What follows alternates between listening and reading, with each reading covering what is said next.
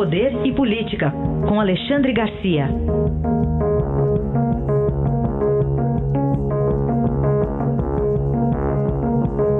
Alexandre, bom dia. Bom dia, Raíssa. Bom dia, Carolina. Bom dia. Alexandre, vamos começar com essa reviravolta aqui, a decisão do ministro Dias Toffoli, que agora não quer mais acesso à movimentação financeira de 600 mil contribuintes. E amanhã tem julgamento disso, né? Pois é. É a segunda vez que ele, que ele recua né, de, de uma decisão. Ele disse que ia encontrar uma terceira via naquele julgamento da segunda instância. E ele foi o, o voto número 6, né, o voto de desempate. Não, não buscou terceira via. E agora uh, fincou pé quando o Procurador-Geral da República uh, pediu anulação daquilo. Não, não, não. Mas aí chama o presidente do Banco Central, o Procurador-Geral da República e o Advogado-Geral da União, o André Mendonça, que provavelmente vai ser o substituto de Celso de Mello, quando Celso de Mello sair por aposentadoria, e diz que não quer mais, né, que desiste.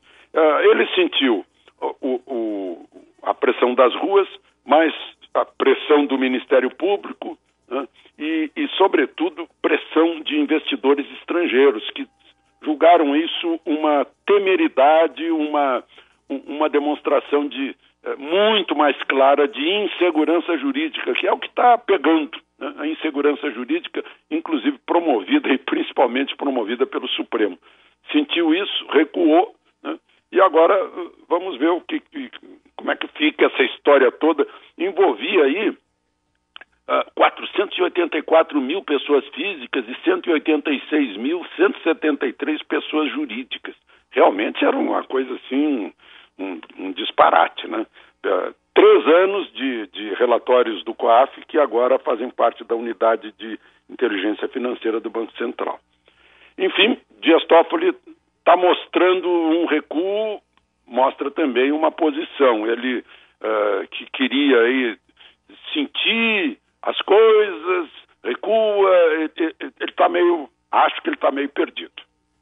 Alexandre, eu queria falar com você um pouquinho sobre também o pacote anticrime do ministro Moro que está é, andando ali no Congresso. Pois é, de um lado, a pressão da opinião pública, cartazes pelo país inteiro, viagens do ministro Sérgio Moro, recebendo apoio, e lá dentro uma forte pressão contra o pacote anticrime, né? como se já não bastasse esse pacotaço pró-crime que a gente tem na legislação brasileira. Né?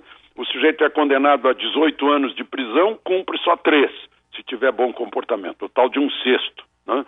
Tá incluindo aí crimes hediondos agora.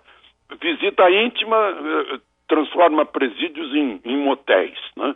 troca remissão, troca pena por leitura. O ex-senador Luiz Estevam lê um monte de livro e está abatendo isso na pena dele, né?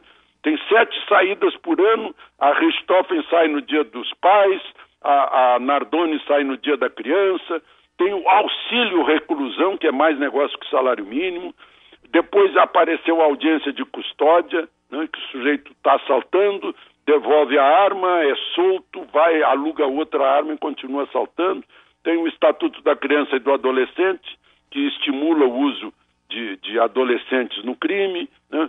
Foi, fizeram a campanha Não Presídio, Mais Escola, tudo bem, bonito, né, teoricamente, mas aí presídios cheios, juízes desesperados, juízes de execuções criminais soltando as pessoas. Né?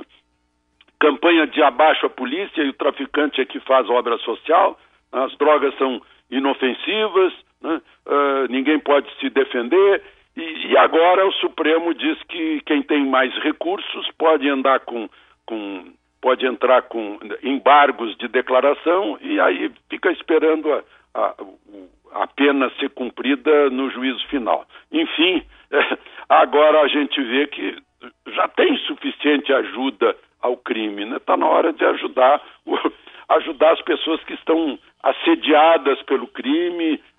Ontem mesmo em Porto Alegre, uma moça de 23 anos entregou o celular para os assaltantes e mesmo assim eles a mataram. Né? A, a, crueldade vem junto com isso. Oh. Eu, eu acho que é muito sério isso que alguns, eh, alguns legisladores estão fazendo, tentando desidratar esse pacote anticrime. Aliás, ontem é, a gente ouviu o relator do, do Senado, né, desse pacote, o Marcos Duval, dizendo que essa questão do Supremo lá, da queda da prisão na segunda instância, está favorecendo o pacote anticrime porque esse dispositivo está previsto na, no texto do Moro. O senhor também concorda?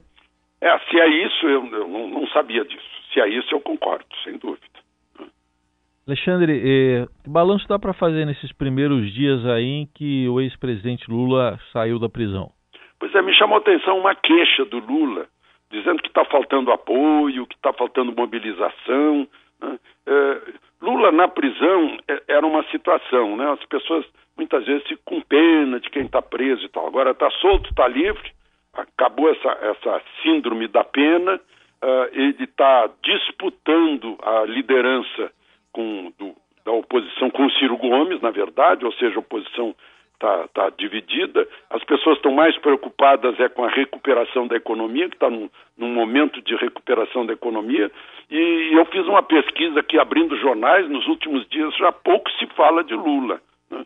Então ele deve estar tá sentindo isso. Imaginava que ia fazer uma mobilização nacional, não fez. Não sei se a soltura dele o estaria beneficiando realmente. A análise de Alexandre Garcia, que volta amanhã ao Jornal Eldorado. Até amanhã, Alexandre. Até amanhã.